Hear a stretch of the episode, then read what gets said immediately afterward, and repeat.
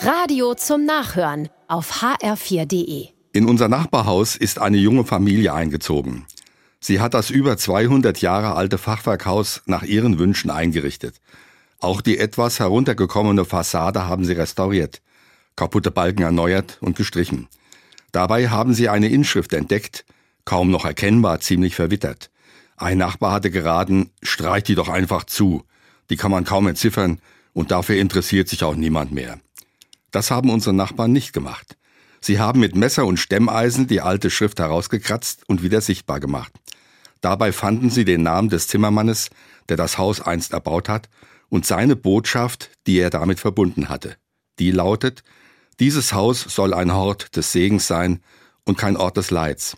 Jetzt kann man diesen Satz mit frischer Farbe gemalt an dem alten Haus wieder lesen.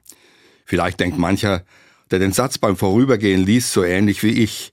So ein Haus ist nicht nur ein Wohnraum, hoffentlich gut isoliert, nachhaltig wärmegedämmt, auf Dauer finanzierbar.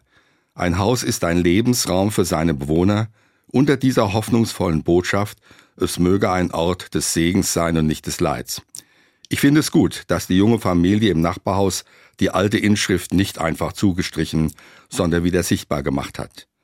In dem Haus lebt ein zehn Monate altes Kind, das heißt Johanna. Johanna bedeutet übrigens, Gott ist gnädig. Ihr Name passt gut zum Segen in diesem Haus.